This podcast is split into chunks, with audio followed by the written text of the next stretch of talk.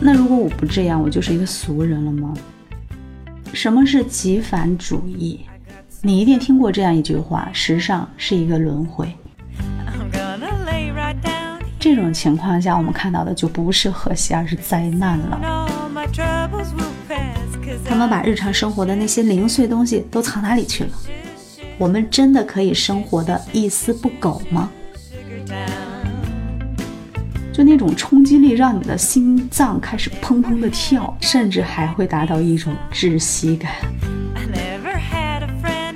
就是把你珍藏的这些小物件一一呈现本身，它就是一种自我宣言。而这样的屋子，它就是带着你的风格。其实每一种生活都值得被尊重。你好，我是你的老朋友追梦，欢迎来到设计梦想家。这二年，你是不是也在信奉一种生活方式？少即是多，less is more。对这概念，你应该不会陌生吧？甚至开始断舍离，往外清理库存，尽量的克制自己囤货的习惯。觉得眼前清净了，我心里就干净了。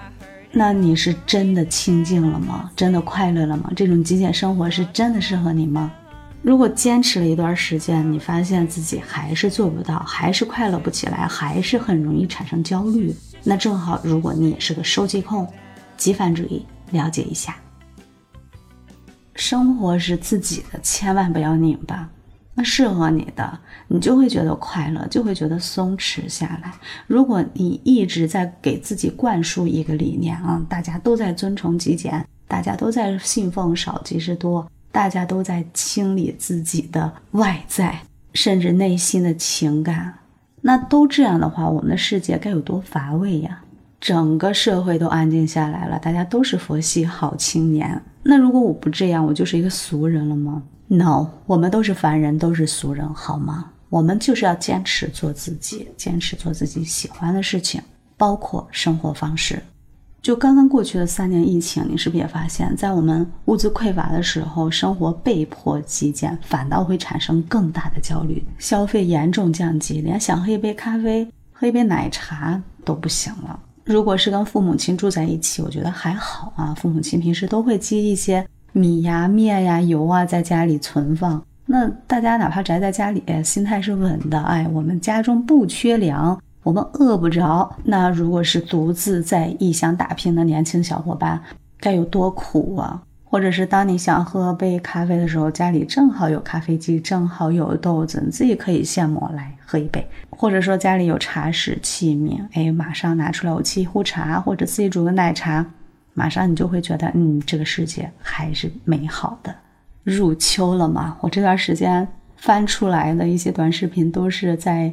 煮咖啡呀，再煮奶茶呀，确实觉得特别的暖，也特别的馋这口，是吧？包括上半年的淄博烧烤，暑期的报复性旅行，你有没有发现，现在的人们反而更渴望热闹、野生的那种烟火气？包括在疫情前，我们很多的业主都特别喜欢那种灰灰的、淡淡的、白白的北欧风、性冷淡风，你记得不？但是这二年没有人提了，大家都。很难被这种单调的冷淡的事物去吸引，仿佛我们的每一个毛孔都在渴望被温暖。奶油风变得大热，是吧？暖暖的，墙面刷的有一种那种焦糖啊、米黄啊，就像一杯淡淡的卡布奇诺一样。再通过合理的布局和设计，我们的空间可以变得整洁而温馨。确实是我们搬进新房的时候，家里都是整整齐齐的。那经过一段时间的生活以后呢，才会变得非常的富有生活气。昨天在一本书里看到这样一段话，我觉得非常有道理。嗯，他说家居生活的舒适其实是与整洁无关的。若非如此，则每个人都可能住在室内设计与建筑杂志刊出的那些不具生气、全无人味的房屋中。这些整理的毫无瑕疵的房间所欠缺的，或者说。设置这些房间的摄影师所刻意去除的是经人用的一切证据。尽管房屋十分巧妙地陈列着花瓶啊，颇具匠心地摆设着一些艺术的书籍，但我们看不见房主人的踪迹。这种纯净的室内设计令我大惑不解。我们真的可以生活的一丝不苟吗？他们既然在起居室看周日的报纸，又怎能不让这些报纸散在起居室的各处呢？他们的浴室里面怎么看不见牙膏与用了一半的肥皂呢？他们把日常生活的那些零碎东西都藏哪里去了？所以我们才要去学习收纳，可以把我们的物品很有条不紊地收纳在一个小的范围内，但它并不妨碍我与我喜欢的一切在一起，对吧？什么是极繁主义？比如说咱们今年的贺岁片《深海》，我不知道你看过没有？就是整个画面都是那种浓烈的高饱和度的，特别夸张的那种视觉震撼力。还有宫崎骏执导的《千与千寻》，他们都是以那种特别浓烈的风格去创造出一个异想的世界，各种繁杂艳丽的。纹理呀、图案呀、色彩呀，它将影片的画面每一处空隙全部填满，让我们在大屏幕前真的是很容易就跌入那样的情境中。每次看到这些，我的眼睛都真不知道看哪里好了，因为哪个地方它都是特别的漂亮，你的眼睛就在屏幕上去捕捉任何一处你想要捕捉的惊喜。这就是极繁主义，其实它是经过精心策划的一种风格的混合。并不是说我们随便的肆无忌惮的用各种的色彩呀、图案去填充，以一种特别铺张、夸张的手法将各种元素揉在一起，以一种复杂多变的层次感带给我们视觉上强烈的冲击力。我记得年初看《深海》这部片子的时候，真的心脏和血压不好的啊，一定不要去坐前排，嗯，他得往后坐。就那种冲击力，让你的心脏开始砰砰的跳，甚至还会达到一种窒息感，将极繁主义体现的淋漓尽致。你一定听过这样一句话：时尚是一个轮回。极繁主义最早由艺术家 Gary Stephan 在六十年代就提出来了，它是与极简主义持一种相反的美学观念，强调多即是多，也就是说 more is more。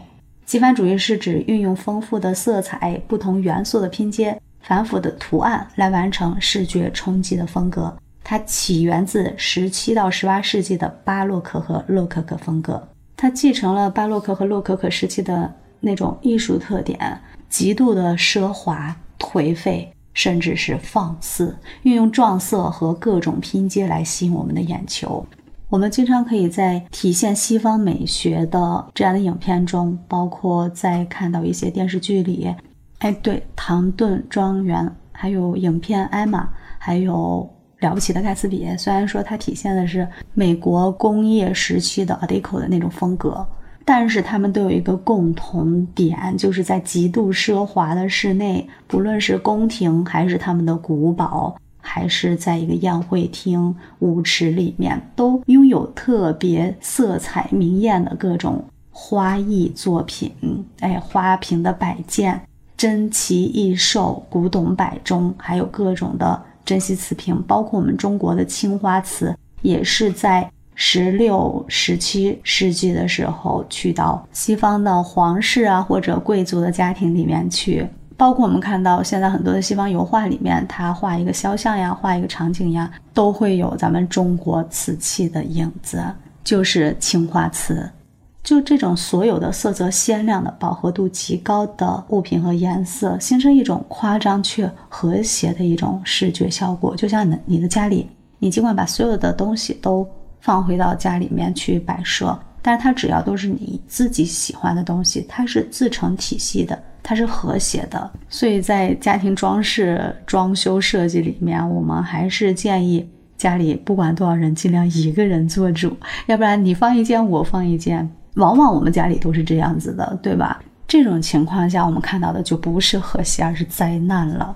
所以演变到现在，极繁主义的家居设计，其实在打破一种传统的装饰的界限。哎，我们觉得要简单大方，其实反而有时候。它可以复杂而多变，在一种无序和凌乱中探索一种动态平衡。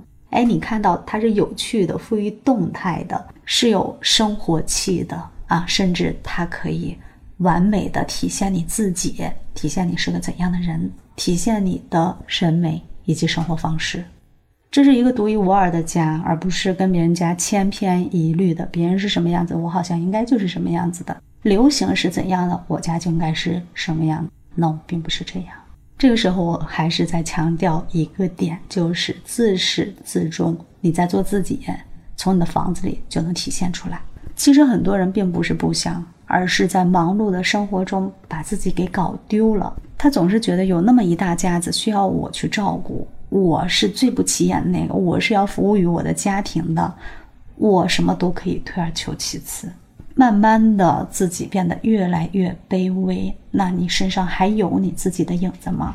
前段时间还听到一个，嗯，宝妈在吐槽，她有两个孩子，一个孩子有七岁了，好像已经开始叛逆了，闹得真是什么办法也没有，特别的愁苦。另外一个孩子呢，还刚学会走路。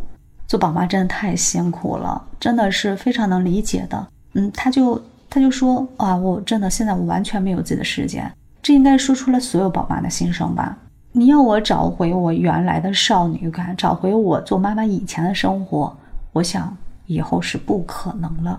如果带着这样的想法去度过以后的生活，他真的是度日如年。所以，我们靠什么来解救自己？只有靠自己，只有让自己的心态去转变。虽然说我目前处于一个特殊的状态，我还是可以跟我喜欢的在一起，我还是可以。争分夺秒的去做我自己喜欢的事情，我还是我。等我的孩子长大以后，我还是一个有独立思考能力的人，我还是有能力去实现自己的理想或者抱负。只不过是我目前正在做我需要做的事情。这个阶段就是陪伴孩子。那如果是抱怨的心态的话，估计陪孩子效率也不高，你说是吧？所以生活再让人觉得压抑，我们也要尽量让阳光照进来。要永远有希望，要用一个积极的态度去面对以后的生活。不好意思，刚才又歪楼了。谁的生活不是一地鸡毛呢？是吧？所以要多来听听追梦的节目，我们互相取暖，互相治愈。我相信这也是一份力量。再回到我们刚才的话题，我相信有很多小伙伴跟我一样都是收集控。哎，有人喜欢攒邮票的，有人喜欢攒手办的，有人喜欢攒衣服标签的，有人喜欢攒什么什么各种各样的收藏品的。嗯，如果你想要打造一个极繁风格的家，那么我们一定要让极简主义的那种设计原则、那种理念从我们脑海里清除出去。五个办法，让你在打造极繁主义的家居中能迅速的锁定那个真正的你。第一，一定要大胆用色，而且要用鲜活的色彩。极繁主义从不惧怕对色彩的叠加，事实上。颜色越多，越离谱越好。我们要敢于冲破一种想象，用大胆的撞色和对比色带来意想不到的一种视觉惊喜。一切艳丽的、明亮的、高饱和的颜色都可以拿来为我所用，比如说大红色、粉色、橙色、绿色，这些都是极繁主义者最喜欢的几个颜色。我个人就特别喜欢红绿配，我身边很多的客户也特别喜欢红绿配。我们会以这两种颜色作为整个家里色彩搭配的基调色，作为色彩灵感去进行后面的设计。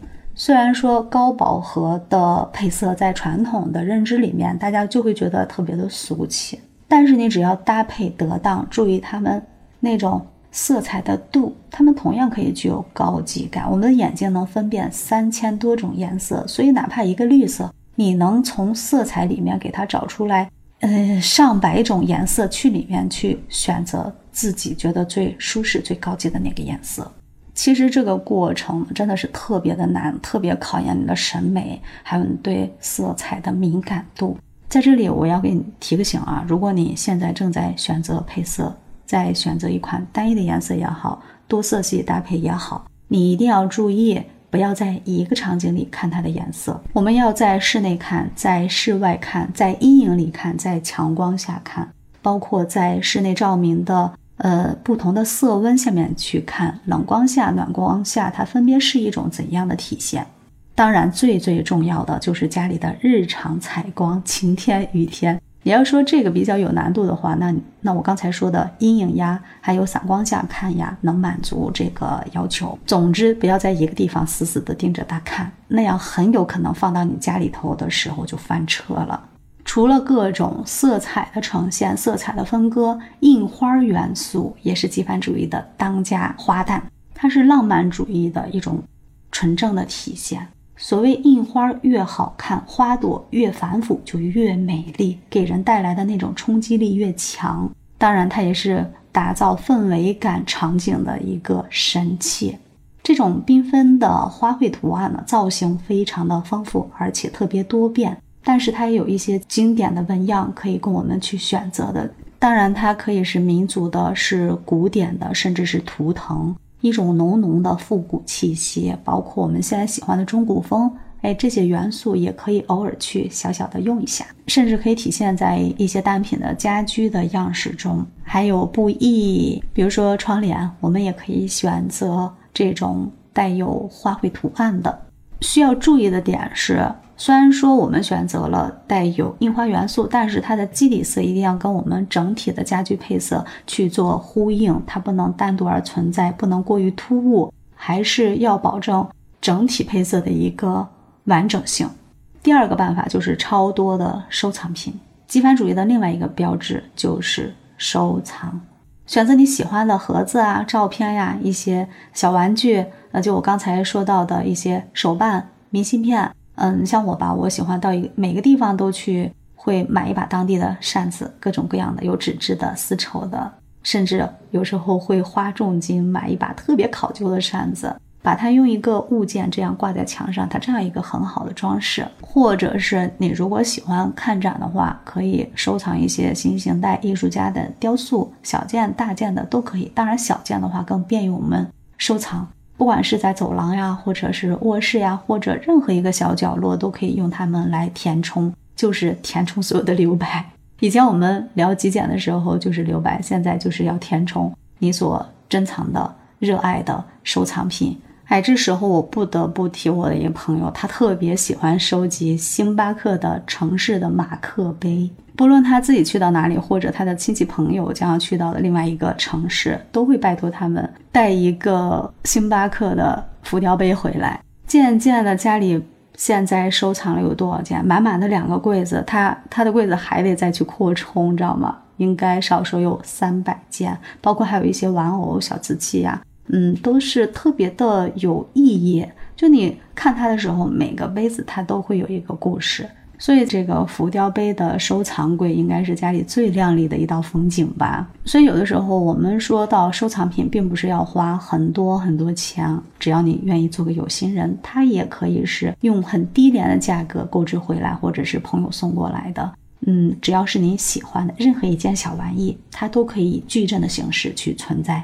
从而变成家里一道最美丽的风景。第三个方法就是要做细节控，要学会叠搭美学。极繁主义的屋子常常会有一个特点，就是装饰品的堆叠满满当当，丰富多彩却不凌乱。热爱极繁主义的人大多都有收集的癖好，就是我们人生里吧，它会有很多细碎的爱好去组成。就比如你喜欢去摄影，喜欢去搜集一些老的物件。喜欢打球，喜欢做一些小手工，就是把你珍藏的这些小物件一一呈现本身，它就是一种自我宣言。而这样的屋子，它就是带着你的风格。如果你是爱好旅行的人，就可以装满你所有游历各国呀、各个城市淘回来的宝贝，还有逐年累月收藏的一些古董珍器，展现你的足迹和爱好。喜欢书的朋友们，我们可以直接拿书来装饰。哎，这个是。哎，我觉得特别高级的一种装饰品啊，非常丰富整齐的一个书架，或者你的书架里面会根据不同的呃书的意义去摆放，偶尔在墙角做一摞书的这种堆叠，放在我们的椅子旁边，都可以给空间带来特别多的一种层次感和想象力。那还有喜欢绿植爱好的人，我在节目的前面几期应该有一期专门。聊过打造室内小森林的植物的爱好者的他的一个家居是什么样子的？就我们可以把这种绿植高低错落有致的去排放，呈现出住在小森林里面的那种满足感。可以森系，可以田园，总之就是重复、重复再重复。从优雅的花卉到充满趣味的这种动物图案，甚至是几何条纹，简单的重复就能。达到一种赏心悦目的极繁主义的这种美学高度。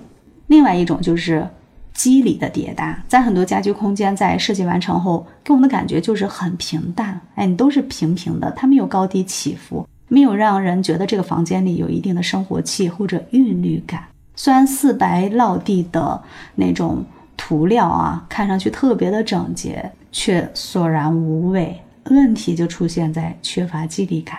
注意，轻装修重装饰的重点来了，就是我们一定要多一些有这种肌理感的单品去做叠搭，体现它的一种文艺的气质。除了我们刚才说的硬化的元素，我们可以去把它做成墙纸、墙布，或者是地毯，或者是呃窗帘，呃都可以考虑。对于木质。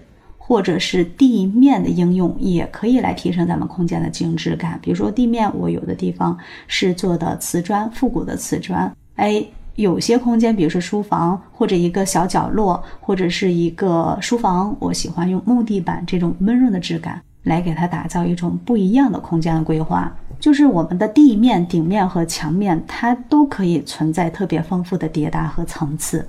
对对对，就是那种感觉。你来到我的房间，你就会。你的视线，不论是看哪面墙、哪个角落、哪个点，你都移不开，总有你看不完的东西。但是我所有的物品的摆放、陈设和叠搭，它都是有章可循的，它都是有办法的，并不是那种无序的，上面落满灰尘的那种，嗯，很凌乱的感觉。第四个办法，填补空白区，拒绝留白。留白就是现代主义和极简主义设计的一个重要的原则。哎，我们要让视线看上去极度的干净和克制，但是在极繁设计中要尽量填充所有的空白区域。但要记住，千万不能为了填充而填充，而是要出于一种完整的设计的目的。就是任何一个物件摆放的高度、摆放的位置，都是经过我们精心策划，用你喜欢的一切把家里填满。在复杂中构建微妙的一种秩序感，哎，这样才会让人觉得挺舒服的。虽然我喜欢简单，但我觉得这种繁复的一种陈列的办法，我也不排斥，就是带给人一种舒适的感觉，而不是厌恶和排斥。当然，更不能落俗。最后一个就是奇幻元素，当然它应该属于是一种画龙点睛之笔吧。其实你仔细想想，与上世纪流行的那种。极繁主义风格不一样，早期的极繁它是一种奢华、一种绚烂，表达一种颓废，带有一种强烈的戏剧化的形式。但是现代极繁主义呢，同样富有这种戏剧化，但是它更加了一笔奇幻世界，就是有更强烈的想象空间。它可以显得很荒诞，可以显得很离奇，但是它也是极具色彩浓烈、带有戏剧性的。你可能觉得这种奇幻的元素有点难度，其实一点也不难。我教你几个办法，就是我们买家具千万不要买单一的或者成套的家具单品。你可以有一些一两件或者一件，就是特别充满童趣、特别有趣、让人意想不到的这种设计感的单品的单椅呀，或者是单人位的小沙发呀，来给它放在我们家里的中心位置。还有就是。装饰画，装饰画我们不要找那种大陆的，从某宝上找呀，或者是从卖场里面去选。你要去一些小众的店面，或者说是去多看一些展，去收藏自己特别有缘的那样一幅作品。在这个艺术家特别年轻的时候，我们可以去用比较低的价格。把它给收藏回来，嗯，当然它的画面形式得是你喜欢的，有怪诞的、离奇的、二次元的这种想象空间的画面，就你看见它觉得特别有趣，挺喜欢，就可以把它带回家。这样的作品带回家里面是独一无二的，在别人的家里他是看不到的，或者别人想买没有，这个时候是不是很得意呀？嗯，再有就是小件的装饰品，它可以是铜的。或者是色彩特别的艳丽的，或者是它的形状就让你觉得诶很有趣，特别的荒诞。哎，这种小件的物品我们可以陈列在家里任何一个你觉得特别适合它的角落都可以。当然，它的色泽一定要足够明艳，能够起到瞬间吸收人的注意力的那样的作用。对对对，就是聚焦。这样的小心思你 get 到了吗？